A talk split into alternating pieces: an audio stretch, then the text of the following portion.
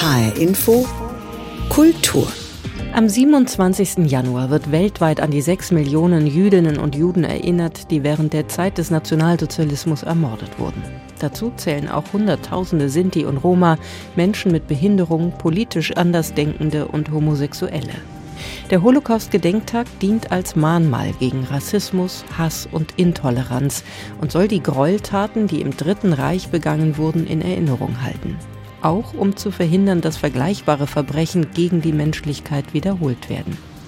Da es immer weniger Überlebende des Holocaust gibt, stellt sich immer dringlicher die Frage, welche Formen des Erinnerns es geben kann, geben muss, damit der Genozid an den Jüdinnen und Juden, aber eben auch die Geschichten derer, die überlebt haben, nicht in Vergessenheit geraten. In dieser Sendung soll es darum gehen, wie Erinnerungskultur heute und in Zukunft aussehen kann. Welche Formen des Erinnerns brauchen wir, um auch junge Menschen weiterhin zu erreichen? Welche Bedeutung kommt hier der Kultur zu und welche Rolle können Museen übernehmen?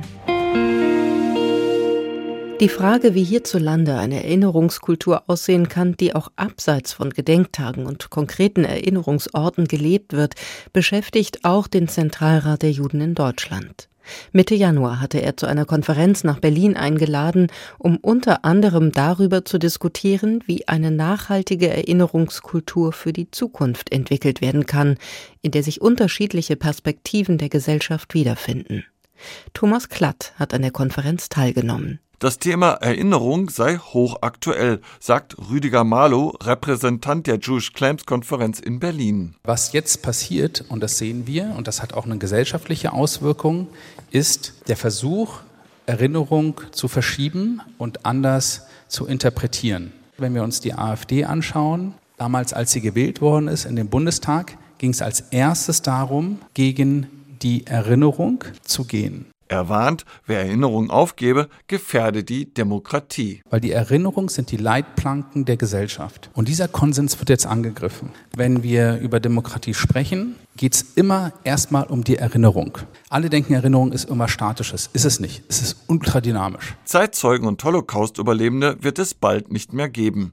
In Schulen werden sie nicht mehr über die Schrecken der NS-Zeit Auskunft geben können. Um jüngere Generationen zu erreichen, braucht es neue Wege.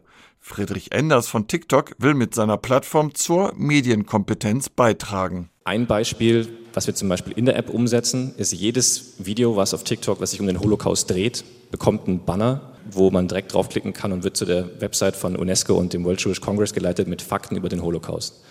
Wenn Sie nach einem Holocaust verwandten Begriff suchen auf TikTok, bekommen Sie ganz als erstes, wir nennen das Search Intervention, eine Suchintervention mit diesem Link zu den Fakten über den Holocaust. TikTok garantiere Plattformsicherheit für die 21 Millionen Nutzer in Deutschland. Hass- und Antisemitismus-Äußerungen würden gelöscht und noch mehr verspricht Enders. Außerdem haben wir zum Beispiel eben die Shoah Gedenk- und Bildungsinitiative, wo wir mittlerweile eine Community von über 20 Gedenkstätten weltweit haben, die wir unterstützen dabei, ihren Bildungsauftrag eben auch auf TikTok weiterzuführen. Allerdings dringen selbst bei TikTok trotz aller Bemühungen Hass und Hetze auf die Plattform.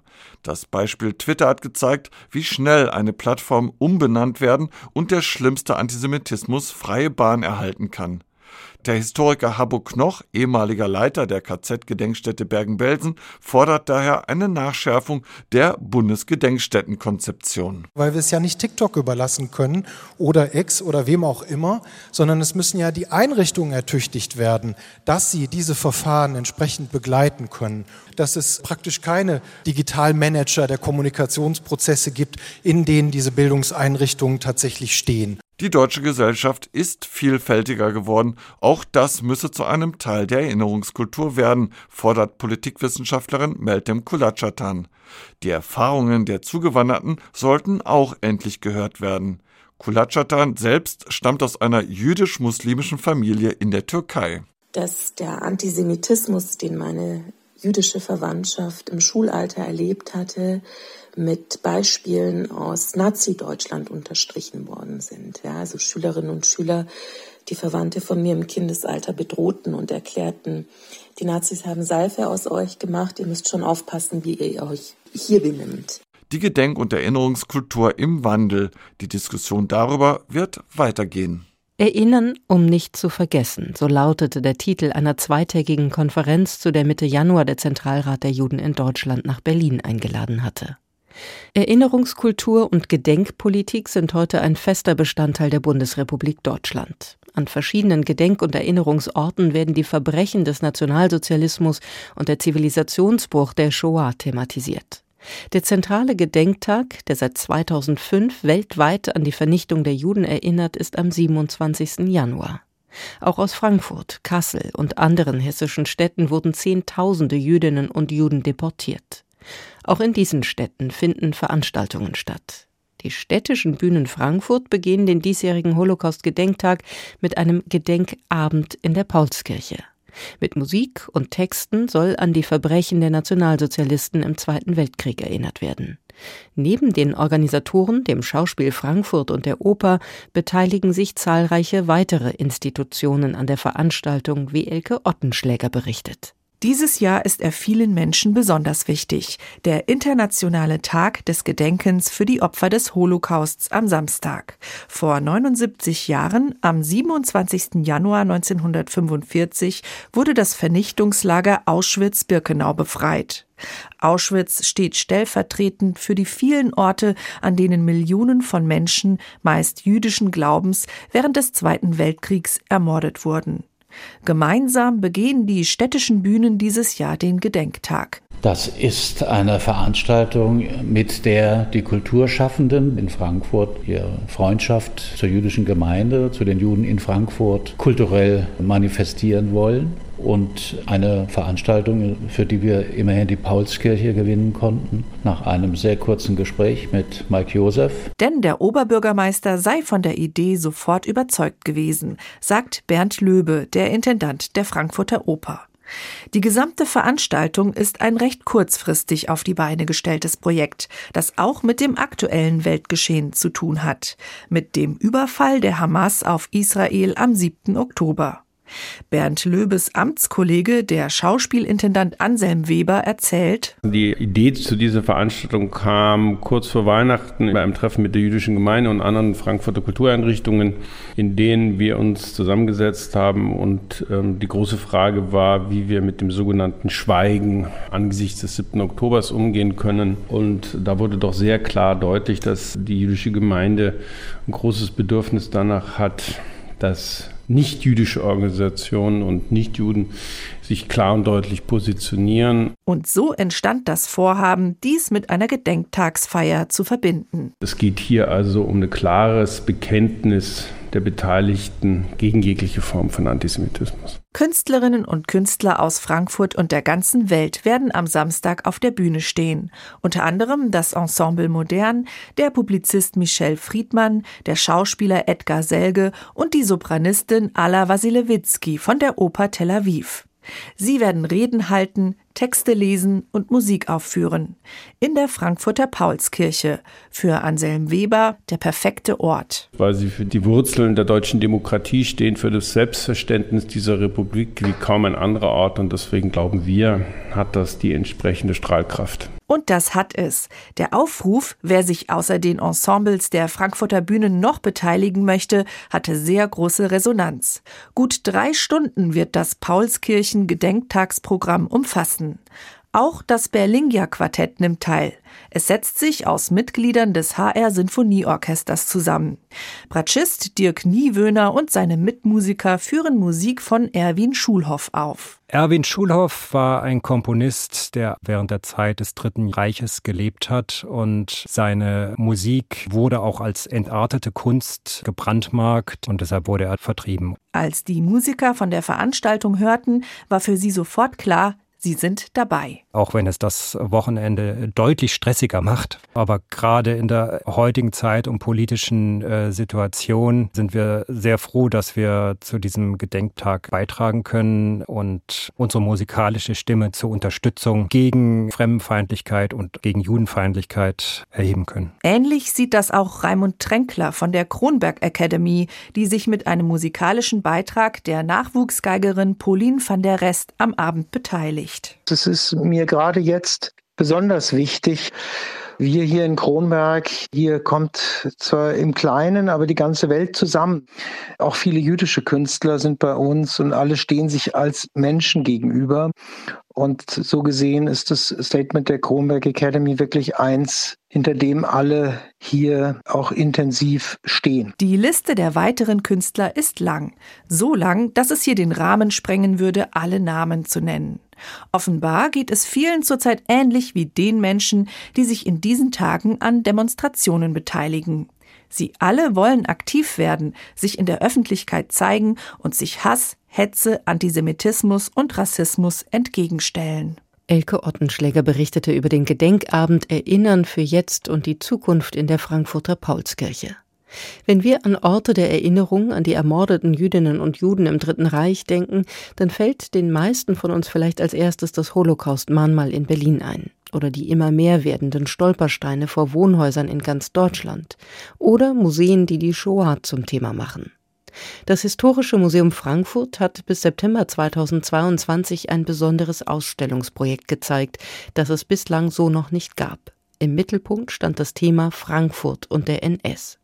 Über die Frage, welche besondere Rolle Museen zukommt, wenn es um das Erinnern an die NS-Vergangenheit, aber auch um Geschichten von Überlebenden der Shoah geht, darüber habe ich mit Jan Gerchow, dem Leiter des Historischen Museums Frankfurt, gesprochen. Ja, ich denke, dass Museen vielleicht nicht die einzigen, aber doch sehr wichtige Orte schon lange sind und jetzt immer noch sind auch wenn wir uns längst im Zeitalter der Digitalität befinden, sind diese analogen Orte, Museen ganz wichtig, weil sie Objekte aufbewahren, die mit Erinnerungen verknüpft sind. Also gerade historische Museen, wie wir es ja auch sind, sind äh, Orte, die eigentlich nur Objekte sammeln, womit Geschichten verbunden sind. Und diese Geschichten können natürlich auch Erinnerungen an so problematische Ereignisse wie die Shoah sein.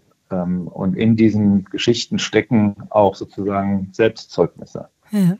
Ähm, und das macht sie eigentlich auch erst interessant für uns. Also wir sammeln eigentlich nur Objekte, zu denen wir auch Geschichten haben. Äh, und in den Museen kann man anhand dieser Objekte, die ja auch selber sich eignen, also als Erinnerungsanker, die ragen ja so aus der Vergangenheit in die Gegenwart, anders als die Geschichten, die ja meist eine mediale Form haben, sind diese Objekte tatsächlich ja mit der Zeit, um die es geht, verbunden und mit der Person, die diese Erinnerungen mitgeteilt hat. Und die prägen sich in ganz besonderer Weise ein, die stehen dafür. Was anderes sind natürlich die Menschen selber, die diese Geschichten gerade im Kontext der Shoah und der NS-Zeit noch verkörpern und verbürgen und erzählen können die können durchaus in Museen äh, eine Rolle spielen, indem sie bei Veranstaltungen auftreten. Das ist genauso wie in Schulen. Natürlich findet das auch in Museen statt oder in denen es mediale Aufzeichnungen gibt. Also Zeitzeugen-Interviews, die medialisiert wurden als Film, als, äh, als Video sozusagen oder als Audioformat. Mhm. Und äh, da spielen natürlich Museen eine ganz wichtige Rolle. Wie gesagt, nicht die einzigen. Da gibt es natürlich Archive und eine besondere Form, sag ich mal, des Museums, die Gedenkstätte. Und solche Orte spielen da auch eine wichtige Rolle. Aber es gehört zum klassischen Aufgabenbereich von Museen, solche Dinge zu produzieren, aber auch zu sammeln und sie verfügbar zu machen. Ja.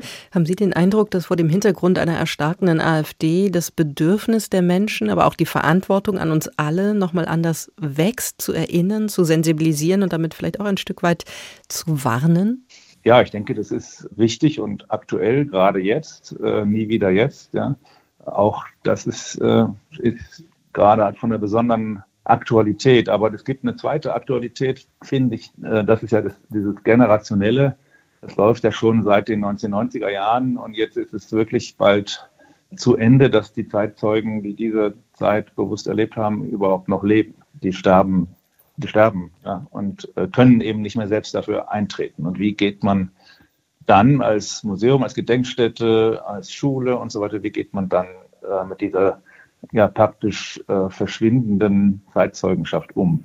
Welche Überlegungen gibt es da bei Ihnen im Haus vielleicht auch konkret? Ich denke da spontan an den Vogelkäfig der Frankfurter Jüdin von Yvonne Hackenbruch und deren Geschichte. Und eingangs ging es auch kurz um das Stichwort Digitalität, also Digitalisierung, digitale Plattform, andere Möglichkeiten. Viele nutzen inzwischen ja auch TikTok, um junge Menschen zu erreichen. Jetzt weiß ich, gab es zwei wirklich hochinteressante und erschreckende Ausstellungen in ihrem Haus zum Thema äh, Frankfurt und der NS. Und es gibt noch eine Ausstellung im Jungen Museum, die sich speziell an Jüngere, an junge Menschen wendet. Wie kommt das an und welche Formen nutzen Sie da auch und gerade mit Blick eben auf Jüngere, die da nochmal anders auch anzusprechen und das aktuell zu halten sozusagen und da nochmal anders den Brückenschlag auch zu mhm. hinzubekommen? Ja, das sind jetzt viele Fragen in einer. Das stimmt erstmal vom, äh, vom Käfig der Yvonne Hackenbroch äh, her, mich dem anzunähern. Das ist, das ist eben sozusagen typische, für uns, für unser Museum typische Vorgehensweise, dass es ein Objekt gibt, was eigentlich erstmal einfach nur ein Vogelkäfig ist. Mhm. Und äh, was hat das denn zu tun mit der NS-Geschichte? Und wir stellen dieses Objekt in den Kontext der NS-Geschichte Frankfurts, weil es ein äh, ins Exil von einer erfolgreich geflüchteten Frankfurter Jüdin erfolgreich nach England, USA und England geflüchteten Menschen mitgenommenes Objektes, was äh, für sie, äh, diese Person, Yvonne Hattenbroch, die 100 Jahre alt wurde, mhm. immer für Frankfurt, für diese verlorene Heimat stand. Ja. Und daran erzählen wir diese Geschichte der Yvonne Hattenbroch, dieses erzwungenen Exils und ja, dieser Beziehung, die sie trotzdem zu ihrer Heimatstadt behalten hat und äh, uns auch in Veranstaltungen hier mit dem Objekt sozusagen uns auf ihre Geschichte, also überantwortet hat geradezu. Wir sind eigentlich die Institution, die ihr Schicksal, ihre Geschichte, ihre Zeitzeugenschaft quasi auch übernommen hat und die Verantwortung dafür übernommen hat. Äh, das ist was, was jetzt kann man jetzt auf diese anderen äh, vielen Fragen, die sich aus dem Umgang damit ergeben, auch übertragen. Das Museum verstehen wir eigentlich als einen Ort natürlich der zentral wichtig ist. Ja, es gibt ja ein jüdisches Museum auch in Frankfurt hier und es ist lange Zeit gab es so ein Verständnis, dass das jüdische Museum für das NS-Thema zuständig sei. Ja, also die Opfer wurden mit der Tätergeschichte mhm. identifiziert. Und unser Museum hat schon in den 1980er Jahren und 90er Jahren doch äh, viele und äh, also auch damals innovative, glaube ich, Ausstellungen zur NS-Geschichte gemacht, auch mit vielen Zeitzeugen. Und wir haben dann eben jetzt in 2021, 2022 nochmal einen großen Anlauf gemacht, um äh, mit Frankfurt und der NS eine Ausstellung in drei verschiedenen Formaten bei uns hier im Museum, um diese Frage, welche, welche Rolle spielte die Stadt und, und die Bürger dieser Stadt eigentlich für den NS? Ähm, wer hat mitgemacht? Ja? Eine Stadt macht mit, mhm. die große Ausstellung, die historische Ausstellung, gab es noch ein Stadtlabor, was sich mit Spurensuche im Heute, ja, wo finden wir eigentlich Spuren des NS äh, heute, äh, wo und wie wird darüber diskutiert. Und das dritte ist eben diese nachgefragte Ausstellung für Jugendliche, die anhand von Biografien, die wir dort rekonstruiert haben in der Ausstellung, sozusagen verschiedene Lebensläufe und Verhaltensweisen den Jugendlichen anbieten. Das ist sehr gut besucht worden. Wir haben mit diesen Ausstellungen ca. 80.000 Menschen erreicht, äh, hunderte von Schulklassen, Familien, ganz unterschiedliche Zielgruppen erreichen können. So, das ist natürlich ein Museum, ist dann auch in, ihren, in seinen Ausstellungen und Veranstaltungen immer auch irgendwie temporär. Ja. Die Ausstellung ist jetzt abgebaut oder die im Jungen Museum wird jetzt am 4.2. endet sie. Und dann ist natürlich eine ganz wichtige Frage, was dann? Mhm. Geht es weiter? Da kommt das Museum als Speicher, als Sammlung ins Spiel. Und da haben wir ein ganz besonderes Format. Das heißt Stadtlabor auf der einen Seite, wo wir auch gerade digitale Beiträge sammeln. Wir haben auch Stadtlabore eben zur NS-Geschichte gemacht. Äh, eines davon habe ich schon erwähnt eben, auf Spurensuche im Heute 2022, 2023 lief das. Aber wir haben auch ein neues vor, da geht es um Zeitzeugenschaft. Mhm. Also das nächste Stadtlabor, was im September öffnet, dreht sich um Zeitzeugenschaft und äh, gerade um die Frage, wie werden wir eigentlich als Museum unserer Verantwortung für diese Zeitzeugenberichte gerecht? Wie, wie lösen wir das im digitalen Zeitalter? Wie können wir das auch vielleicht auch übersetzen für neue Generationen? bis hin zu die Frage, wie verändern die Social Media zum Beispiel und die neuen digitalen Medien die klassischen Medien der Zeitzeugenschaft, das Audiointerview, das Videointerview. Genau zu dieser Frage machen wir ein Stadtlabor und das ist auch gleichzeitig 25 Jahre Bibliothek der Generationen. Das ist unser offenes Archiv, ähm, wo mittlerweile so über 140 Personen daran teilnehmen. Und der Ursprung und auch die Mehrzahl der Beiträge dreht sich um den NS und um die Erinnerung an den NS, um die Verbrechen, aber auch um den Widerstand und das Exil und ähm, da sind ganz viele Zeitzeugen-Interviews in verschiedensten medialen Formen sind da drin enthalten. Sagt Jan Gerchow, Direktor des Historischen Museums Frankfurt. Was passiert eigentlich, wenn wir den Begriff Erinnerungskultur wörtlich nehmen? Dann stellen wir fest, dass auch immer mehr Literatur, Theater und Opernhäuser Veranstaltungen und Inszenierungen auf die Bühne bringen, die sich mit der NS-Vergangenheit auseinandersetzen so zum Beispiel das Staatstheater Darmstadt. Unter der Überschrift Nie wieder ist jetzt gegen das Schweigen will Intendant Carsten Wiegand ein Zeichen gegen Antisemitismus setzen. Unter anderem mit der Oper Pnima ins Innere. Tamara Majalkowski war für uns bei den Proben dabei. Wie vertont man das Unaussprechliche? Die israelische Komponistin Chaya Tschernowin hat eine Partitur für das Schweigen geschrieben. In der Oper Pnima ins Innere geht es um das Trauma des Holocaust und um die Schwierigkeit, das zu vermitteln. Zu sehen ist eine Familie am Tisch, die um Wörter ringt. Die Oper funktioniert komplett ohne Worte.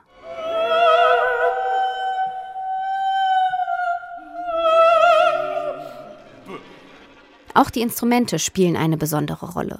Jedes Orchesterinstrument wird per Mikrofon in den Raum übertragen. Die Position ändert sich immer wieder. So ist auch der Klang in ständiger Bewegung. Das hat etwas Beklemmendes.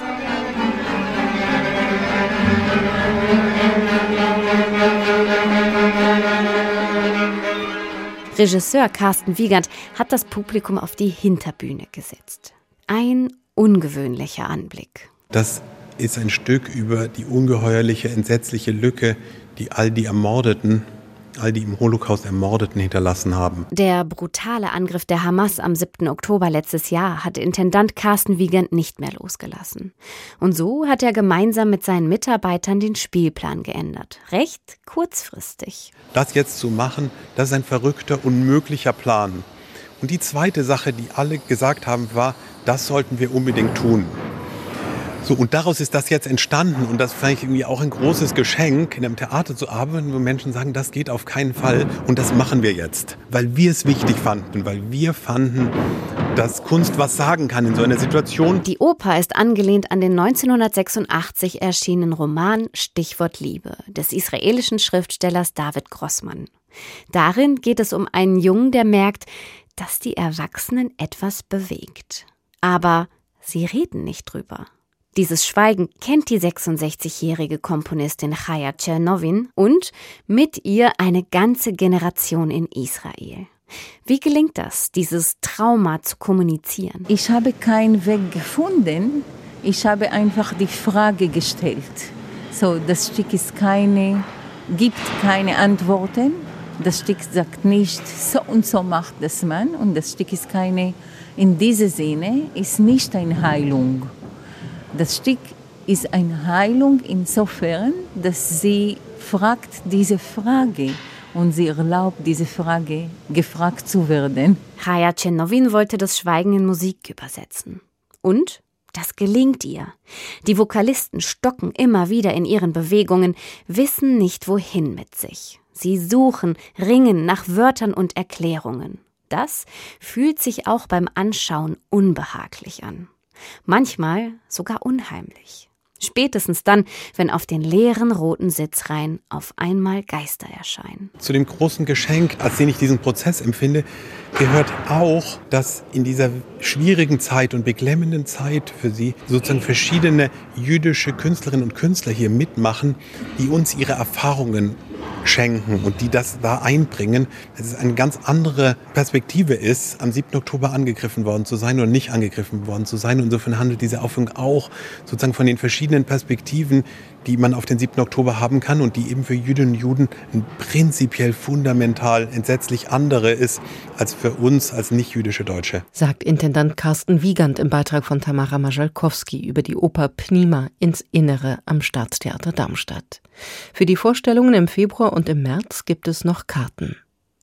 Der Holocaust-Gedenktag oder Wie geht Erinnern heute? Darum ging es in dieser Ausgabe von HR Info Kultur mit Anna Engel. Den Podcast zur Sendung finden Sie auf hrinforadio.de und in der ARD Audiothek.